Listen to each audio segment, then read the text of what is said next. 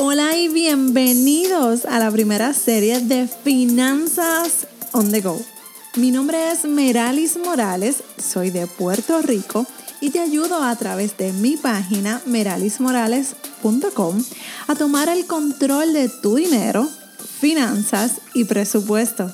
Si quieres comenzar a caminar hacia la libertad financiera en un idioma que tú entiendas, te invito a que te suscribas y compartas con tus amigos este podcast. Comencemos con nuestra travesía. Hola y bienvenidos a nuestra cita semanal de finanzas on the go. Muchas gracias, oh my God, muchas gracias por estar aquí conmigo, gracias por la paciencia que me tienen, gracias porque yo sé que el, episodio anterior eh, fue un desastre porque se escuchaba solamente en una bocina y se escuchaba bien bajito. Y la realidad es que recuerden que soy nueva en esto, que estoy aprendiendo a la misma vez que ustedes van conociendo lo que son los podcasts. Así que de verdad que muchas gracias por la paciencia, por el cariño que siempre me dan, porque a pesar de mis errores, ustedes siempre están ahí apoyándome y pasándome la manita. Así que ya no voy a tocar más botones, ni subir ni bajar, ni mover botones este, para probar lo que es el micrófono. Eh, así que espero que, no vuelva a suceder. Así que nada, vamos a empezar con nuestro tema para esta semana. ¿Cómo se debe manejar las finanzas en un matrimonio? Chin, chin, chin. Y ahora viene el estrés a nuestras vidas. Y realmente no debe ser estrés hablar de finanzas en un matrimonio. Puede que sea tu caso. En mi caso fue hace muchos años y si tienes que ver el episodio, eh, verlo, por favor. Eh, tienes que escuchar el episodio donde estoy entrevistando a mi esposo que al principio de nuestro matrimonio, nosotros llevamos 12 años, cumplimos este año, de casados y como 15 juntos. Así que, este, la realidad es que no es fácil. No, no les estoy diciendo que esto es peaches and cream, que nos llevamos bien, porque el que le diga todo eso, pues mire, por favor, bájese de la nube. Y vamos a ser realistas. No hay ningún matrimonio perfecto, todos tienen sus diferencias en gran o menor escala. Y las finanzas personales puede ser un tema de estrés y de cansancio también. ¿Por qué?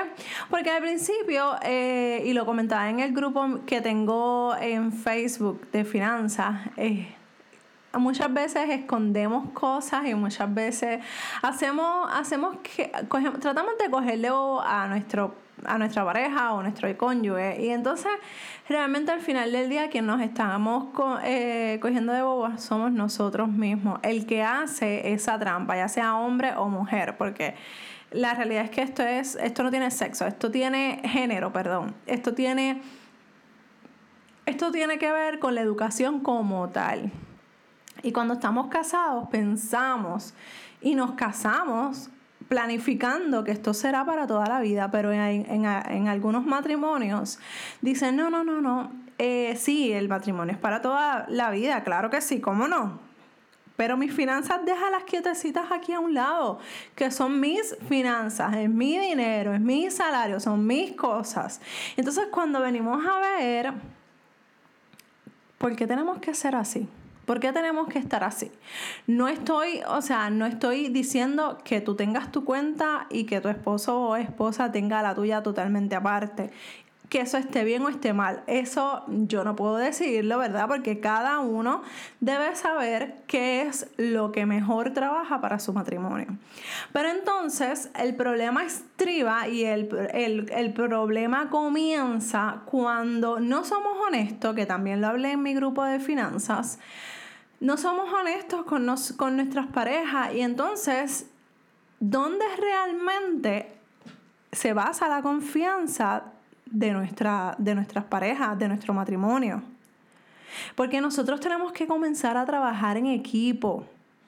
Y tener cuentas separadas por si ocurre una emergencia. Por eso es que yo no puedo decir, mira, tengan todo junto, porque la realidad es que si Dios no lo quiera, ¿verdad? Tu pareja, tu esposa o tu esposo fallece, automáticamente las cuentas bancarias quedan totalmente congeladas. Así que si tú, si tú recibes tu salario en la misma cuenta donde firma tu esposo o tu esposa, eh, los dos firman en esa cuenta, la realidad es que quedan congeladas automáticamente. Así que es bueno tener una cuenta donde tú tengas tu dinero por por alguna razón ocurre alguna emergencia, se presenta esta situación lamentable, pues no tengamos que esperar a que, a que salga algún testamento, si es que tenemos testamento, si es que tenemos eh, una serie de documentos que solicitan los bancos para poder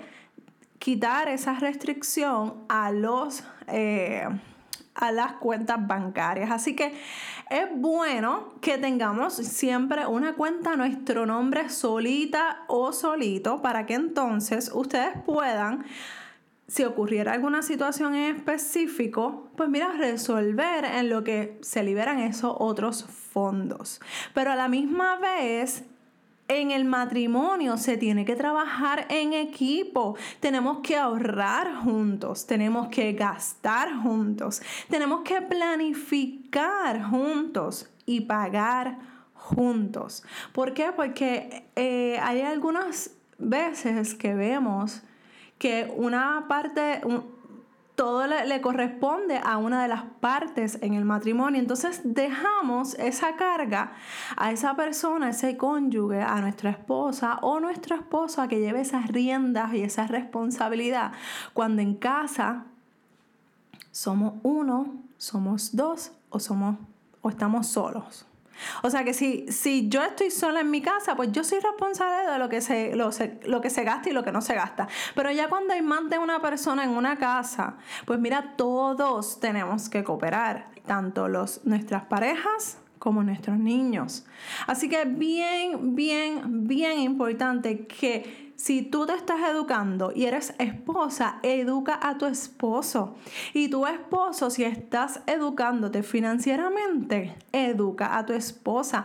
Pero que estos temas que son temas delicados. Son, no, quiero que sean temas de una, de una pelea o una discusión. ¿Por qué? Porque el tema de, la de, de lo que son las finanzas ya hasta decirlo, es medio incómodo porque predispone a una persona y la persona, pues la otra parte se va a poner como que, ah, este me viene a pelear porque me compró unos zapatos, pero él no se acuerda todo lo que se compró la otra vez.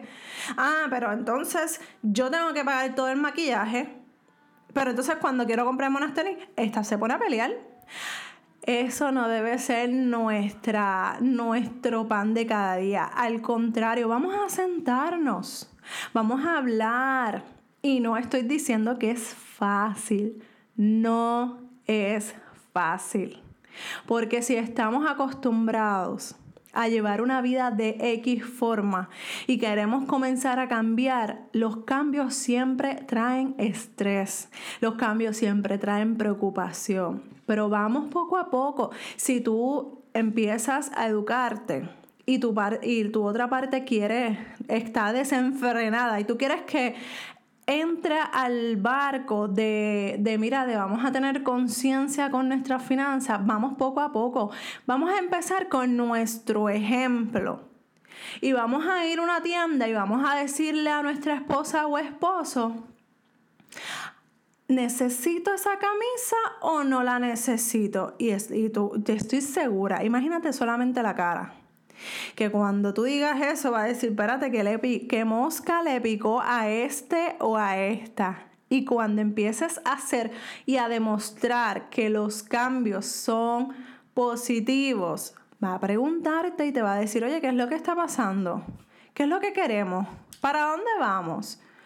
Y vamos a ir poco a poco enseñando, mira, estoy escuchando a esta muchacha que tiene un podcast que lo puedes escuchar en, la, en, la, en el tapón, que lo puedes eh, aprovechar para leer lo que es el grupo financiero, lo que ya posté en ese grupo financiero para que vaya, mira, vayas aprendiendo las cosas que eh, yo he ido aprendiendo y vamos a ir poco a poco impactando la vida de nuestros esposos o nuestras esposas de manera positiva, porque el cambio no se exige, el cambio se demuestra. ¿Ok? Así que con esto los dejo, con esta, yo quiero que reflexionen, que demuestren esos cambios positivos que siempre, siempre yo he pensado que los cambios siempre son buenos. Así que vamos a sacarle el lado positivo de todas estas situaciones que están pasando aquí en Puerto Rico y en el mundo que nos, nos benefician porque nos, nos hacen ver que podemos hacer ajustes y todavía estamos a tiempo. Así que vamos a pensar cómo lo vamos a hacer, cómo vamos a crear ese cambio en nuestras casas, en nuestros hogares, para que puedas un paso a la vez ver cambios positivos en tu área, en tu área de, de, en tu casa, en tu entorno. Así que nada, con esto los dejo. Ahora sí me voy. Espero que tengan una excelente semana y cualquier duda o pregunta que tengan en confianza me pueden escribir a dudas También te invito a que pases a través de mi blog. Mira, Dile a tu esposo o esposa que vaya y visite esa página meralismorales.com. Me busques a través de todas las redes sociales como Meralis Morales y compartas esta información que yo sé que va a ser súper valiosa para un amigo o amiga o hasta un familiar.